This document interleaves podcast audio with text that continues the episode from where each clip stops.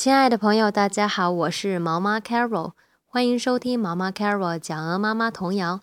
今天我们要讲的童谣是 Up the wooden hill to Blanket Fair。同样，我把今天要学习到的词汇给大家来朗读一遍：hill，hill 小山；bucket，bucket 桶子，hay ；hay，hay 干草；g up，g up 前进。我把今天的童谣先来读一遍。Up the wooden hill to Blanket Fair. What shall we have when we get there? A bucket full of water and a pennyworth of hay. G up Dobbin all the way. Up the wooden hill to Blanket Fair.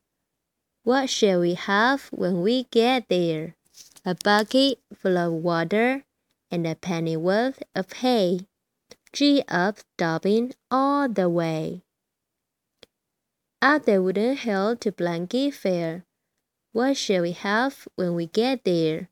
A bucket full of water and a pennyworth of hay.